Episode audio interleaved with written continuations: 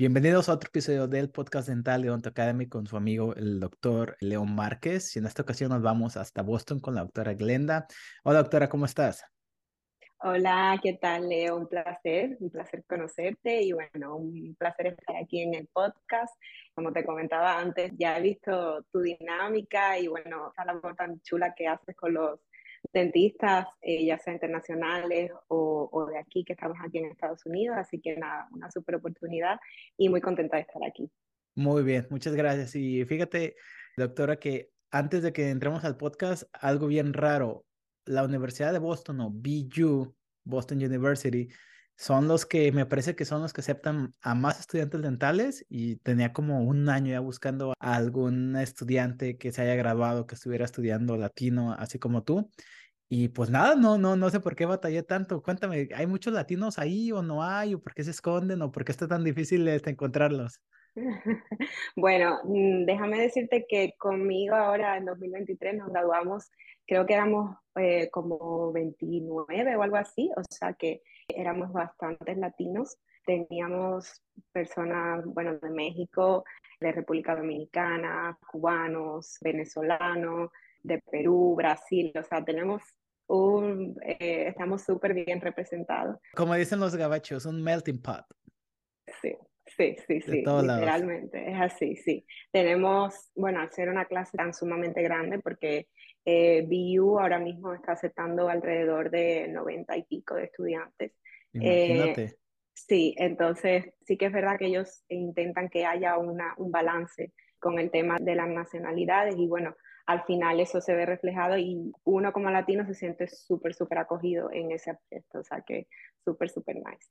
Ok, perfecto. Entonces, antes de hablar de lleno sobre BU y sobre cómo es el programa avanzado, el programa internacional, no sé cómo le llamen, cada escuela dental tiene su lingua, cuéntanos un poquito sobre qué onda contigo, quién eres tú y pues cómo fue que, de dónde vienes, de dónde estudiaste la escuela dental y pues por qué decidiste entrar a la odontología. Yo soy nacida y criada en España, pero mis papás son dominicanos, los dos son dentistas también. ¿Qué es lo que? Sí, que lo que. Ya estoy aprendiendo el lingua de Puerto, de Puerto Rico, de, de DR. De Dominicana, sí, sí, sí. Entonces, bueno, em, ellos emigraron hace 30 años a, España y bueno, yo nací, me crié allí y yo soy súper española, súper sevillana, que es de donde eh, vengo.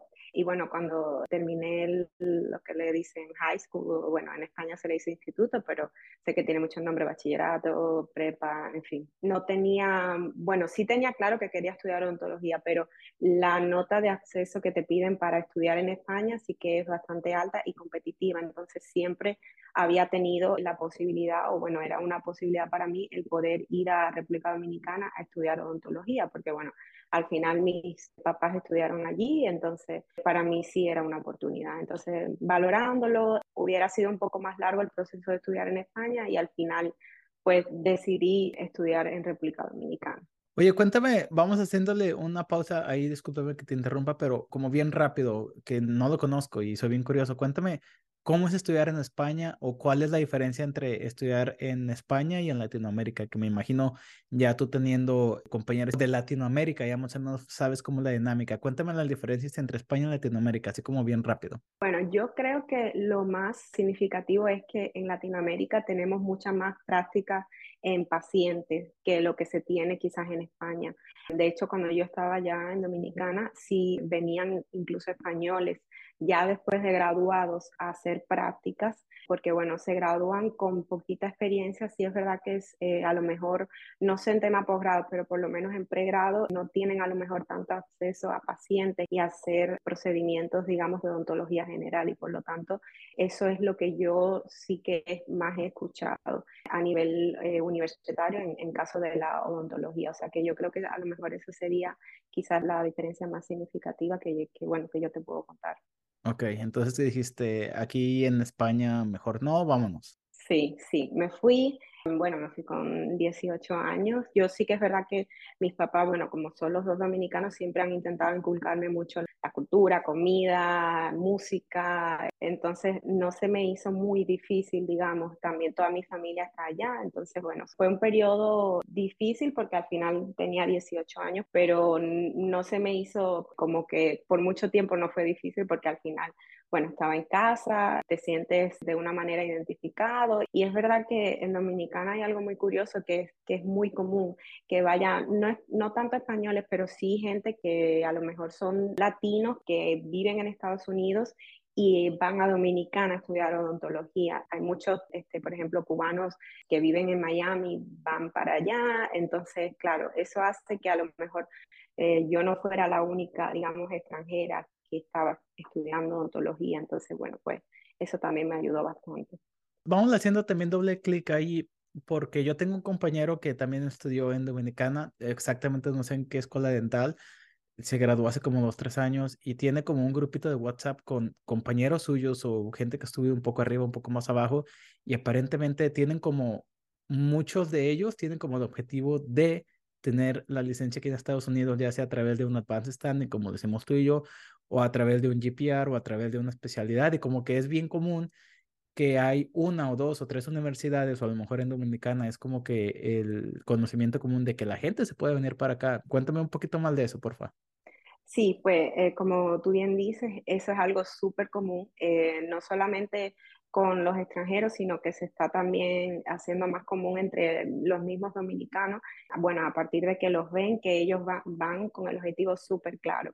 Yo diría que mi caso, pues, no era mi idea inicial, porque al final yo teniendo mis padres odontólogos en España, pues mi mente estaba en volver a casa y, hacer vida en España. Pero sí, es algo súper común, lleva ya unos años y la tendencia es a cada vez más porque sigo teniendo conocidos que, bueno, que de alguna manera u otra están ligados a la universidad donde yo estudié, que se llama UNIBE, y sé que es algo que se sigue dando, o sea, cada vez es más común estudiar allá y bueno, directos vienen para acá y bueno, como tú dijiste, hacen un Advanced Standing o hacen su AED o GPR, pero sí, es una tendencia que está, bueno, en auge, vamos a decirlo así. Ok, perfecto. Fíjate que bien curioso porque Dominicana no es tan grande, por así decirlo, y la cultura de emigrar a odontología yo no la había visto tan fuerte en un país de Latinoamérica como lo es en Dominicana, como por ejemplo, no sé si te tocó conocer muchos compañeros de la India, pues ellos ya saben que, ya sabían que querían hacer esto desde un principio. Como por ejemplo en México que tenemos 130 millones de habitantes, eso no es tan común hasta inclusive todavía ahorita no pasa tanto, pero cosa curiosa, es como, como curiosidad de la vida.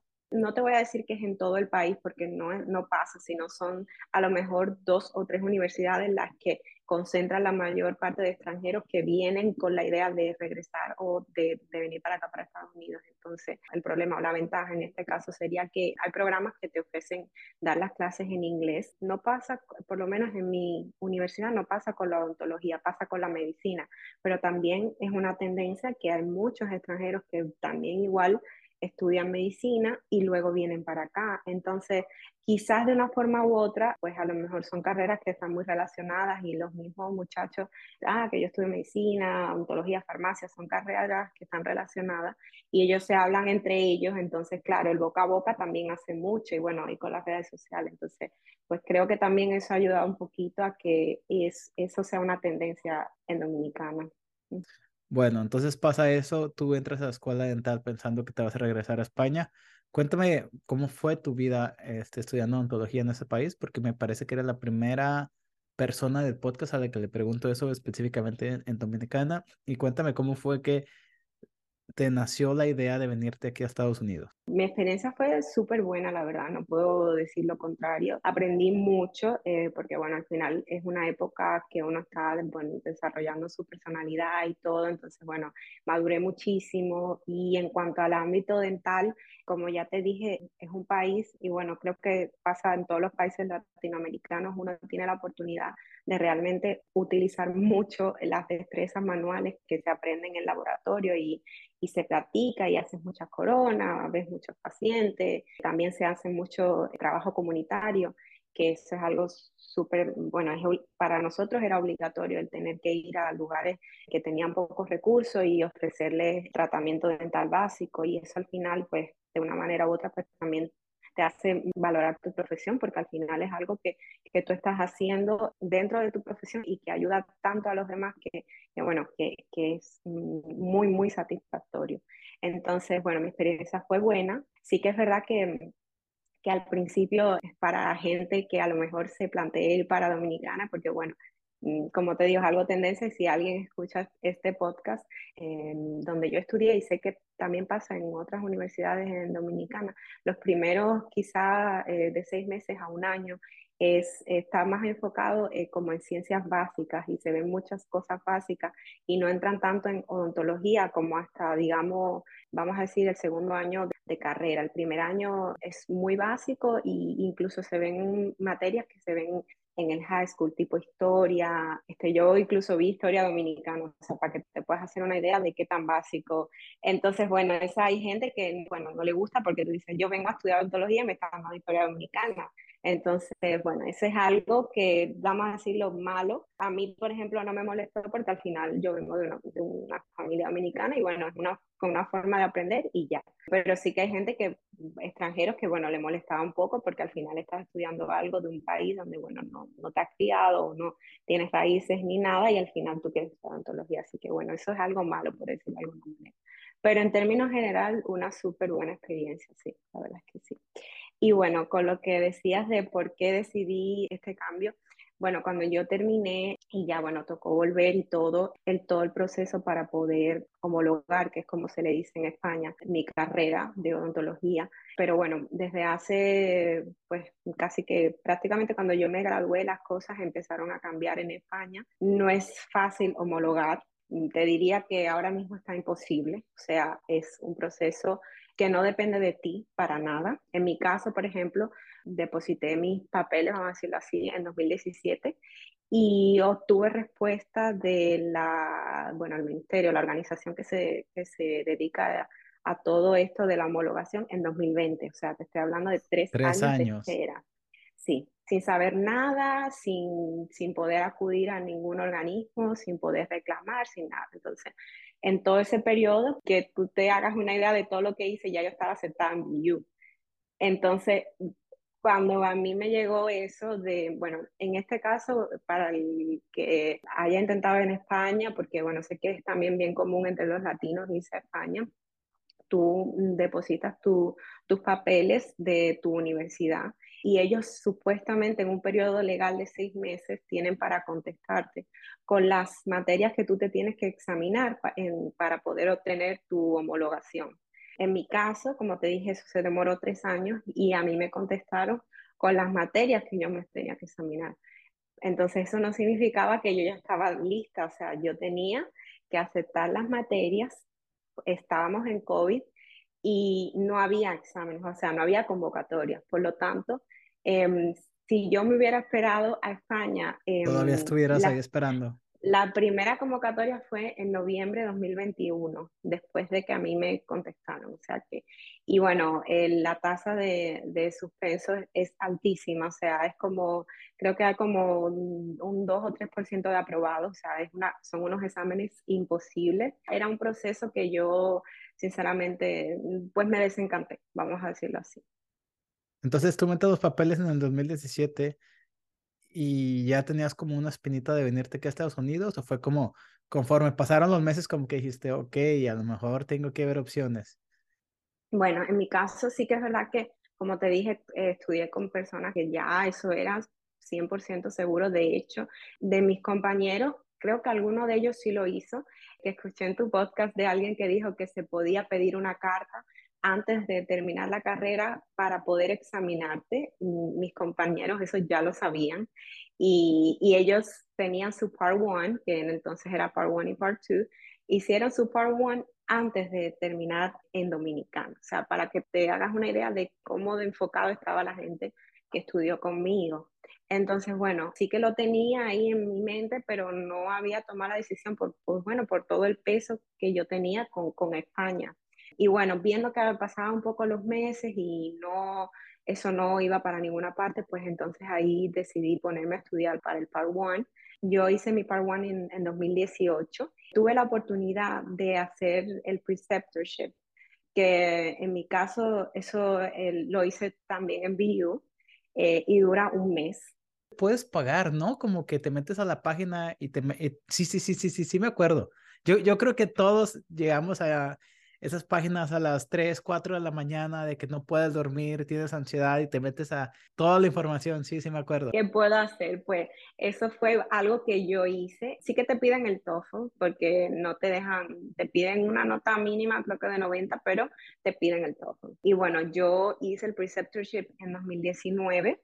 Eh, mi preceptorship fue en octubre y para ese tiempo yo con el mismo preceptorship estaba completando mi ADEA Capit con el Part 1, porque entonces, ¿qué pasa? Que BU eh, em, te, aceptaba tu aplicación solamente con el parte 1 para ese entonces. Yo solo apliqué a BU, esa es otra, porque ya estaba tarde, no, tardísimo en el ciclo. Y bueno, vine aquí, eh, me encantó, obviamente era súper diferente, eran unos aires que yo nunca había tenido, o sea, mucha tecnología, cosas digitales que nunca la había experimentado en Dominicana. Entonces, nada, pues mm, eso se quedó ahí, mi aplicación y todo. Y en diciembre me mandaron un correo con la entrevista para BIU. Eso es bien común de que te manden un correo en diciembre o en enero y la entrevista es como para la próxima semana y como al día siguiente como que todo pasa en un periodo como de una semana, ¿no? Es, es como bien común. Y me imagino yo que porque tienen 90 lugares para llenar y estadísticamente, independientemente de la universidad, si tienes 10 espacios, dos personas que ya lo aceptaron se van a ir a otro lado por cuestiones personales, familiares o financieras. Y pues me imagino que Billo ella al final a decir como, ok, me quedan como 20 y ya como que están tratando de llenar, ¿no? Sí. Entonces, bueno, en mi caso fue diciembre y la entrevista era febrero. Y te estoy hablando febrero 2020. Entonces, eh, fue justo antes de que explotara todo COVID, todo, todo lo malo. Entonces, sí, yo sí tuve la oportunidad de que mi entrevista fuera en persona. Eh, yo fui como uno de los últimos batch en venir a hacer la entrevista presencial. Y bueno, me aceptaron y, y bueno, llegó el COVID. ¿Qué pasa? Que yo venía para acá como estudiante internacional, embajadas cerradas, posibilidad cero, no había ni siquiera vuelos para viajar desde España a Estados Unidos. Y yo fui de, bueno, nosotros éramos 15 estudiantes de mi clase que hicimos deferral para el año siguiente. Entonces, yo estaba supuesta a terminar en el 2022, bueno, y empezar en 2020, en ese año, pero bueno, por las cuestiones del COVID, pues me tuve que esperar un año más. Entonces, por eso es que yo terminé hace poquito la universidad.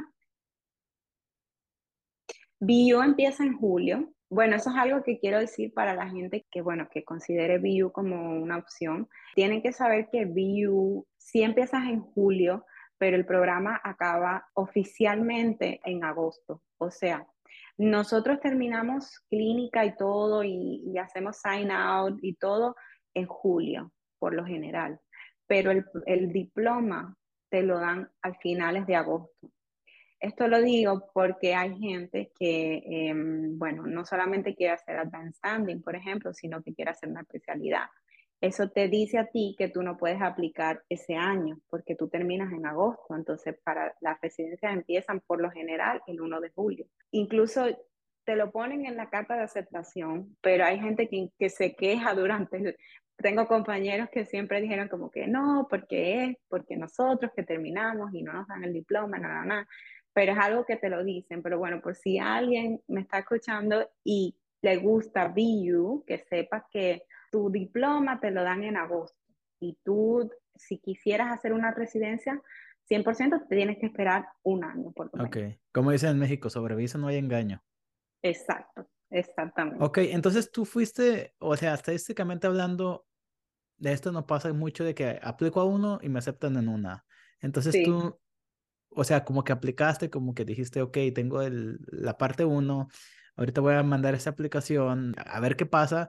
Nunca tuviste que investigar como otras escuelas, no tenías como, no te imaginabas como en California o en algún otro lado, o fue como que, wow, todo pasó tan rápido, me dieron la entrevista, me dieron la aceptación y aquí me quedo. Tuve mucha suerte en el sentido de que no tuve que, como tú dices, eh, sé que hay mucha gente que, bueno, se rompe la cabeza primero buscando por cercanías en donde esté su familia o por motivos económicos o simplemente porque no se ven viviendo en un sitio. Yo tuve la suerte de que, bueno, primero vine aquí a Boston y vi la ciudad que ya yo iba con esa idea de que, bueno, me estoy aplicando aquí, pero ya tengo una idea de cómo es todo. Había visto la universidad, entonces eso de verdad que si hay alguien que esté pensando hacer un preceptorship, si es dinero, si tienes el dinero, te lo recomiendo por el sentido de que tú realmente ves cómo funciona la universidad. Y ellos te, ven también. Exactamente, te da acceso a que los faculty te vean, a que los estudiantes te vean. A mí me ayudó el presentarme allí porque al final ellos me estaban viendo, conversé y bueno, al final eso fue determinante en que, como te digo, me animara a aplicar y también en que después posteriormente me llamaran es una forma de también, por ejemplo, para personas que son totalmente internacionales, como era mi caso, que no tienen la oportunidad de trabajar de asistentes dentales en los Estados Unidos, de tener una experiencia en Estados Unidos también. La MBU es un mes, pero sé que hay universidades que te ofrecen hasta de tres meses. Entonces, bueno, quizás hay gente que te está buscando como pequeñas maneras de, vamos a decir, de hacer su CV más atractivo. Y bueno, al final estás poniendo, te dan tu título y todo, Preceptorship in General Dentistry. Y bueno, y es una, entonces está ahí en tu currículum. Y también, pues como te digo, es algo relacionado con la odontología en, en los Estados Unidos, que se supone que es tu objetivo. Entonces, bueno, pues está súper bien. Por lo menos desde mi punto de vista, está una oportunidad muy buena así bien, bien, bien franca con, no, no conmigo, sino con todos los que nos estén escuchando, porque yo completamente entiendo el valor del preceptorship, entiendo que fue una inversión no únicamente monetaria de tu parte, sino que también eh, te tuviste que mudar, tuviste que hacer muchísimo sacrificio y en, cuanto al tiempo. ¿Crees que sin el preceptorship hubieras quedado tan rápido? Probablemente no, seguramente no. Sí, porque como te digo, es una forma de hacer conexión. Es y muchas cosas de la vida, it's all about connections. So, a mí sí que me ayudó. Entonces, bueno, no, por eso lo recomiendo. Tampoco quiero dar mensaje eh, erróneo de que ah, yo voy a hacer esto y ya eso va a ser mi pase seguro. Obviamente tienes que tener todo, tienes que trabajar en todo porque es así. Como te digo, es una forma de conocer la universidad y la gente que se mueve y bueno, sí que merece la pena. Ok, perfecto. Entonces, manda la aplicación, te dan la entrevista. Cuéntame un poquito de la entrevista. Y primero, antes que nada, ¿la entrevista sigue siendo igual pre-COVID a post-COVID? O sea, ¿las entrevistas siguen siendo más o menos iguales? ¿O hubo un cambio de transición en ese tiempo? Porque a mí me tocó entrevistarme en tiempos de COVID en Michigan y a mí me han preguntado mucho, oye, este, cuéntanos un poco de la, entrevista de Michigan. Y les digo, no tengo idea porque lo mío fue algo remoto, algo completamente nuevo y ellos regresaron total y completamente al formato previo al COVID. Y pues a mí no me tocó entrevistarme en ese formato. Sí, bueno, pues déjame decirte que con BU pasó totalmente lo contrario, es decir, ellos sí se adaptaron al COVID y sí remoto, pero se quedaron así. O sea, eh, BU ya no tiene entrevistas, por lo menos para el dance standing, son entrevistas online porque al final, bueno, eso también les reduce un poco de los costos, como tú dices, una clase de 90 personas, lo cual imagínate cuántas personas tienen que entrevistar, cuántos días tienen que organizarse. Eh, cuando yo me entrevisté, creo que eran eh, un batch cada semana, o sea, eso es mucho trabajo. Entonces, como te digo, o sea, es algo que requiere de mucho esfuerzo y, mucha organización de parte de la universidad, mientras que una, una entrevista online es uno a uno y ya. Em, mi entrevista en especial, pues bueno, fue todo el día. Lo que fue la entrevista como tal, pues duró a lo mejor media hora y la verdad, ellos fueron súper friendly. Eh, yo me sentí como si estuviera hablando con un conocido, o sea, en ningún momento te intentan intimidar, que eso yo creo que me ayudó muchísimo. Pues bueno, a mostrarme tal y como yo soy y todo eso. Entonces, bueno, eso sí que lo agradecí bastante. No tengo con qué comparar, pero sí que sé que, que, bueno, cuando estás en una clase tan grande y yo no, yo sé que hay mucha gente que no aplicó solo a BU, sino que aplicaron a más universidades. Entonces ellos sí te hablan de sus experiencias, donde fueron a lo mejor poco rudos o te hacen preguntas súper clínicas, en fin, no están ni peor ni mejor, simplemente es el método que tenga la universidad.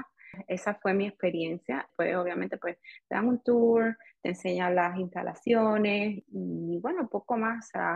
fue la verdad que bastante relajada, una experiencia súper chévere y, no sé cómo será ahora. Estuve, sí que estuve en el, eh, durante mi segundo año estuve en el comité de pues de decir como de ambassadors para los estudiantes que, estaban en el proceso de entrevistas. Y por si alguien está en ese proceso de BU, ellos sí tienen un día donde es una, vamos a decir, hacen como un meet and greet con estudiantes que ya están en el programa avanzado y tú le haces todas las preguntas que tú quieras. Ese día sí es pues más relajado, vamos a decirlo así, es, ah, otra parte de la entrevista donde tú también, bueno, yo como ambassador, pues tenía después que mandar por, pues como un reporte diciendo, pues mira, esta persona así, esta persona así. Eh, no sé si eso valía de algo, la verdad, pero era algo que teníamos que hacer. Me gustó mucho porque al final es una manera un poco de aprender porque son personas que ya están haciendo lo que tú quieres hacer y, y te pueden hablar francamente y sinceramente de la universidad o hacer preguntas que quizá tú no le quieras hacer a un faculty. Entendido.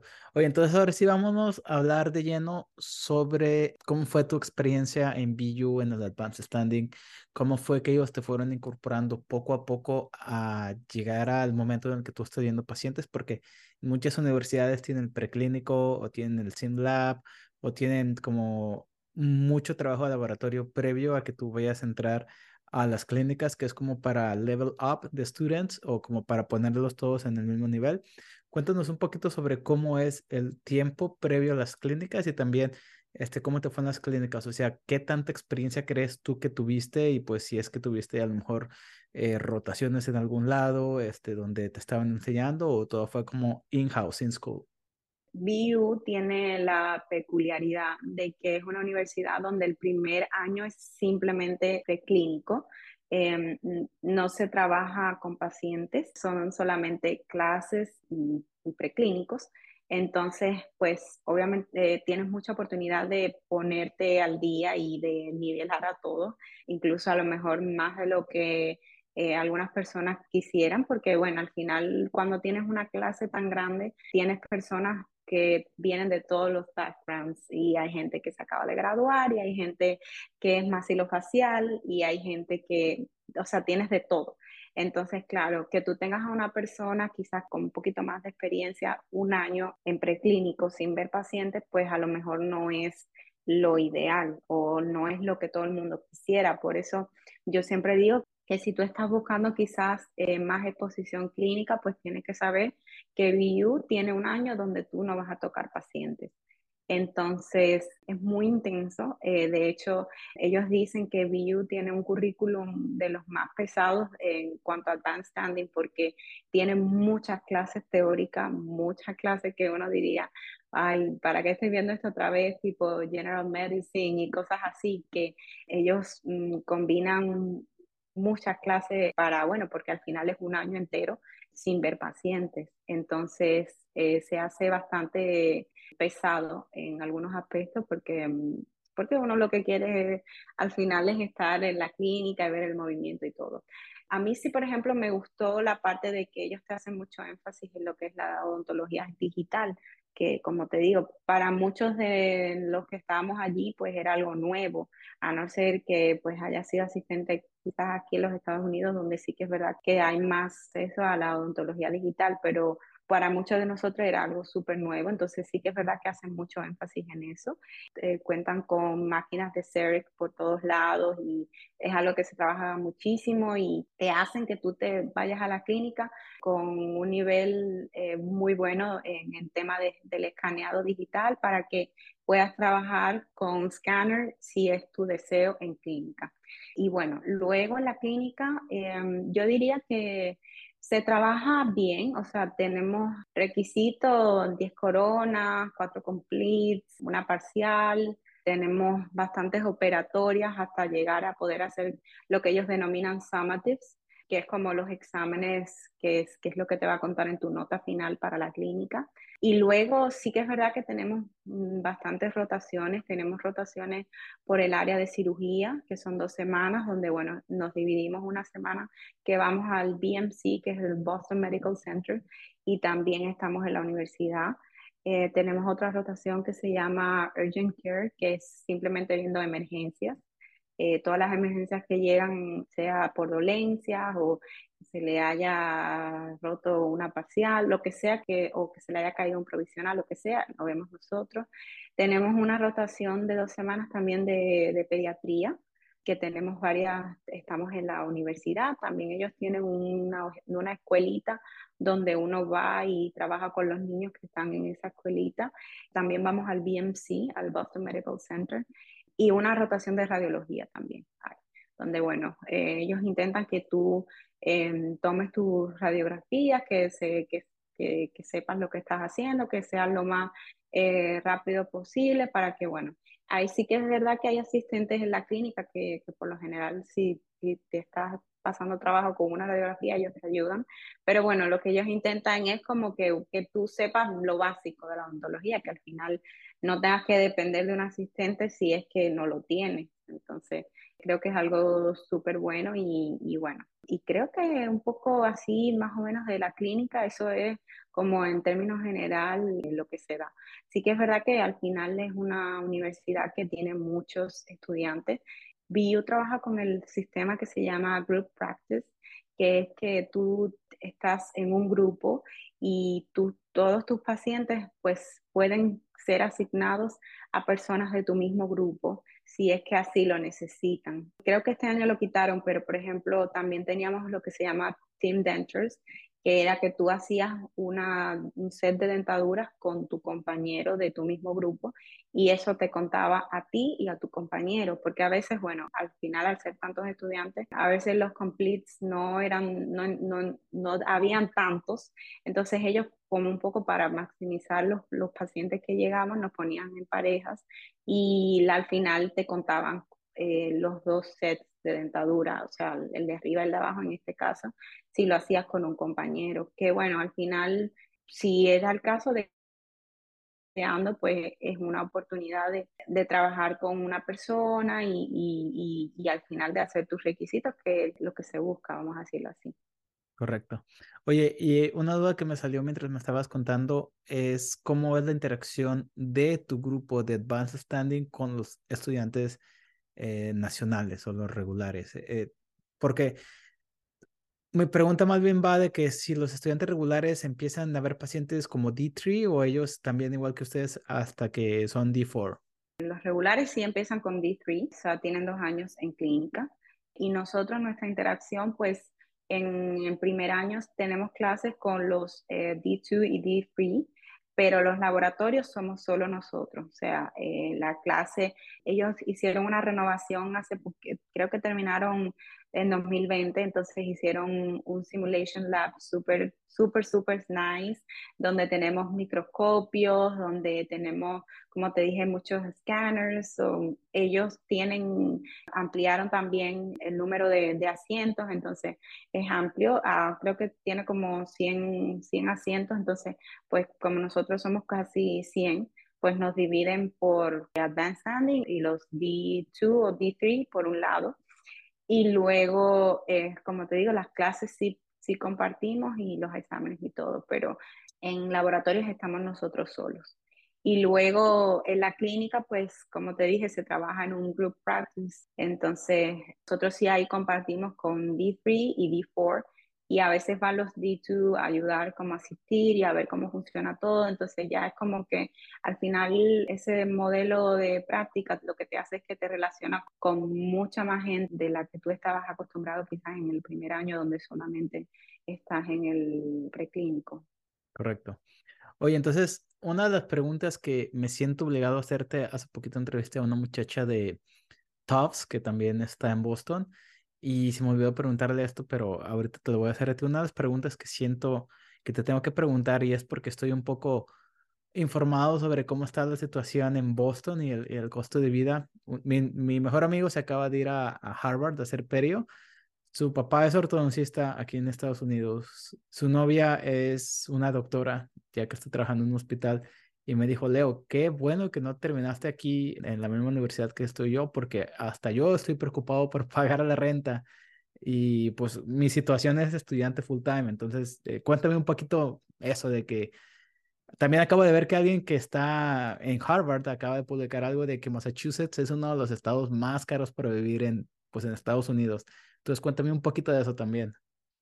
Sí, bueno, pues mm, déjame decirte que yo no soy, o bueno, mi clase tuvo un poquito de suerte porque eh, para esos tiempos, seguro recuerdas que por el tema COVID, como COVID que Sí, entonces todo bajó muchísimo y bueno, al final uno mm, tomó ventaja de eso. Igual que muchos de mis compañeros tuvimos la suerte de, sí seguían siendo caros, pero al final, pues al final para un estudiante pues era un poquito menos. Es como este, Sí, se hacía más llevadero. Y bueno, sí que también se usa mucho el compartir, tener roommates y todo para dividir gastos y todo eso, pero sí, es una ciudad muy cara. Ya que volvimos, vamos a decir, a la normalidad, las cosas están subiendo otra vez de precio y, y bueno, mm, aún así, como sabes, Boston es una universidad que está lleno, sea, eh, de estudiantes, hay universidades mm, de odontología, hay tres, pero de muchísimas cosas hay millones que hay veces que me dicen universidades que yo ni sabía que existían y están aquí en Boston. Entonces, al final yo creo que los estudiantes se las buscan. Es verdad que también depende de la calidad de vida o de cómo tú quieras vivir, porque mm, cuanto más lujo quieras, pues más costoso va a ser o si quieres estar quizás más cerca a la universidad, también los landlords saben eso y aprovechan, te ponen precios más caros. Mi consejo sería a la gente que quisiera venir aquí, pues que buscara quizás sitios que estén cerca de, de, los transportes públicos, de los trenes, de Red Line, Green Line, que se puedan mover por los trenes y que lleguen a sus lugares de destino, pero que estén un poquito más alejados y así un poco abaratar los costos. Pero sí, es una ciudad cara.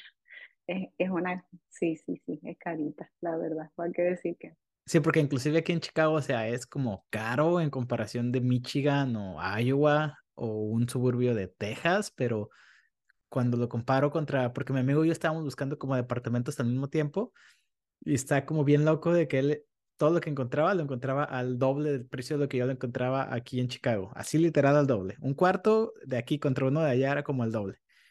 Inclusive él está viendo en Brookline, entonces dije, wow, qué bueno que no me fui para allá. Ya casi para cambiarte de tema, cuéntame un poquito del presente. Tú te acabas de graduar en el 2023, me acabas de comentar que te acaba de llegar el título en agosto, entonces estamos en septiembre, octubre, ya pasaron dos meses. Cuéntame, este, ¿estás trabajando?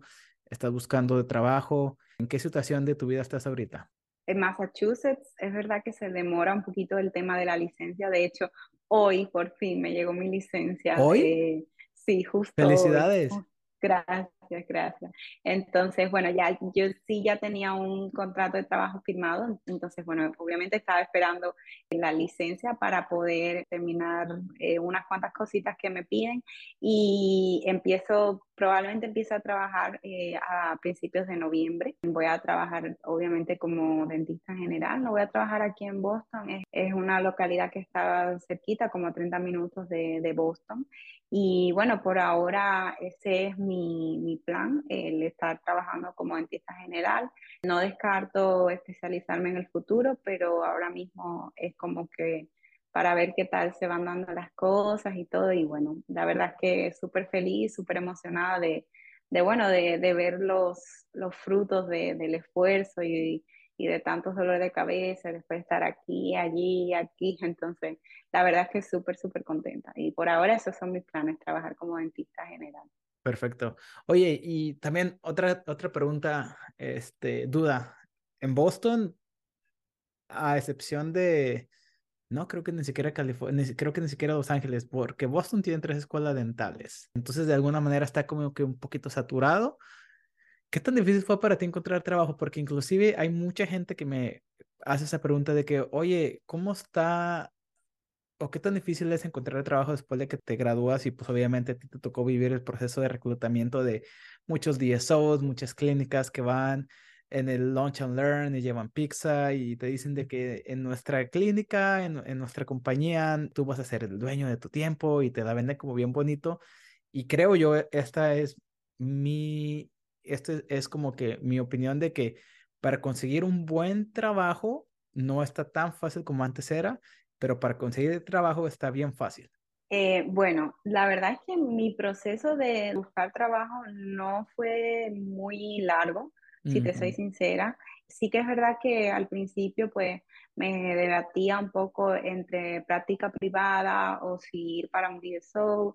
En mi caso, bueno, mi, mi novio también se graduó de BU, ah, se graduó en 2022, entonces él ya está trabajando, él trabaja para un DSO y bueno, al principio sí que es verdad que no quise eh, pues condicionarme con, con lo que él estaba haciendo, simplemente quise explorar el, el mercado y ver tanto que bueno, que me podían ofrecer y, todo, entonces, pero al final, déjame decirte que me fui por, o sea, eh, aparecieron dos ofertas de trabajo em, en sitios que estaban cercanos a Boston, porque sí que es verdad que em, si eres una persona que le gusta Boston, quizás es un poquito más difícil encontrar trabajo porque en Massachusetts como tal hay muchísimo trabajo, o sea, y de buena calidad, o sea, em, que las condiciones son buenas y que, bueno, si quieres trabajar hasta como solo practitioner, tienes la oportunidad, o sea, mucho trabajo, pero mm, pues yo quería quedarme cerquita de,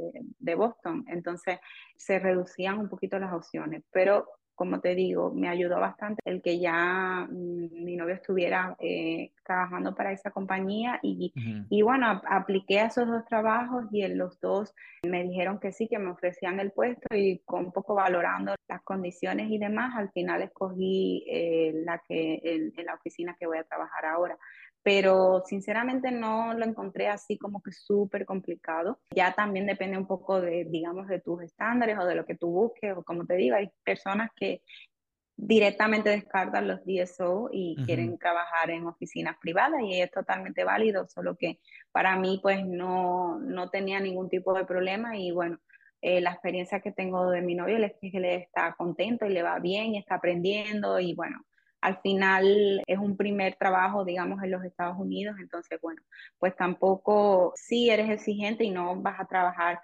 em, con condiciones deplorables o cosas que, que, tú digas, bueno, yo aquí no puedo estar. Pero em, la verdad es que por ahora creo que, he hecho una buena elección y, y, y espero que, que, no me haya equivocado en eso. Así que sí, sí, sí. Perfecto. Muchísimas gracias por todo tu tiempo, por todo lo que nos acaba de contar. Y creo que este episodio va a ser pues mucha utilidad y bien útil para todas aquellas personas que o están considerando BU o ya les llegó una carta de entrevista o ya les llegó la carta de aceptación. Muchas gracias, muchas gracias Leo por, por bueno, por, por, tenerme y por la oportunidad y, y, nada, espero que algún día poder conocerte en persona también y, y nada, seguir conversando de, de, todo el mundo de, de la odontología en Estados Unidos. Claro que sí, que la gente latina aquí, los internacionales, éramos poquitos, ya nos estamos haciendo como que un grupito más grande, pero de alguna manera como que todos conocemos a todos, somos como que, somos como que una tribu ahí regada en todo Estados Unidos y más o menos todos nos, ubicamos y pues esperemos que así sea. Así sea, así será, así será. Muchas gracias, Leandra, por todo tu tiempo. Eh, ya lo mencionamos que fue de muchísima utilidad y yo aprendí muchísimo cuando yo estaba haciendo este proceso, definitivamente apliqué a Biyu y, hasta inclusive cuando estaba viendo videos de YouTube sobre Biyu, te cuentan sobre qué es lo que es estar en la escuela dental y salían los doctores con la batita, con el logo del, que es el, el perrito, el bulldog, no, no me acuerdo qué era, y hasta yo me imaginaba, imagínate yo viviendo ahí en Boston y siendo estudiante de BU. Entonces, como que de alguna manera, como que me identifiqué con todo lo que me estabas diciendo y pues muchas gracias. Estoy 100% seguro que le va a ser de muchísima utilidad a muchas gentes y pues espero que eh, pronto nos, nos topemos en alguna mira dental o algo por el estilo. Muchísimas gracias. Muchas gracias, Leo, de verdad, muchas gracias por la oportunidad y nada, por espero que esto le sirva a, a personas que, que, estén interesadas en BU o simplemente quieran aprender un poco más del proceso de, de, ser dentista aquí en los Estados Unidos y como tú dices, que nos podamos conocer pronto y seguir este, ampliando esta familia de latinos en Estados Unidos y, bueno, este, nada, un, verdadero placer estar, haber podido estar aquí contigo. Muy bien, muchísimas gracias. Si ya le tienen amigo, la doctora Glenda, la pueden seguir en las redes sociales. Ya aparecieron ahí su tag de Instagram para que vayan y la sigan y pues vean su ahora la nueva porción de su vida de trabajar como dentista en Estados Unidos. Nos vemos en el próximo episodio.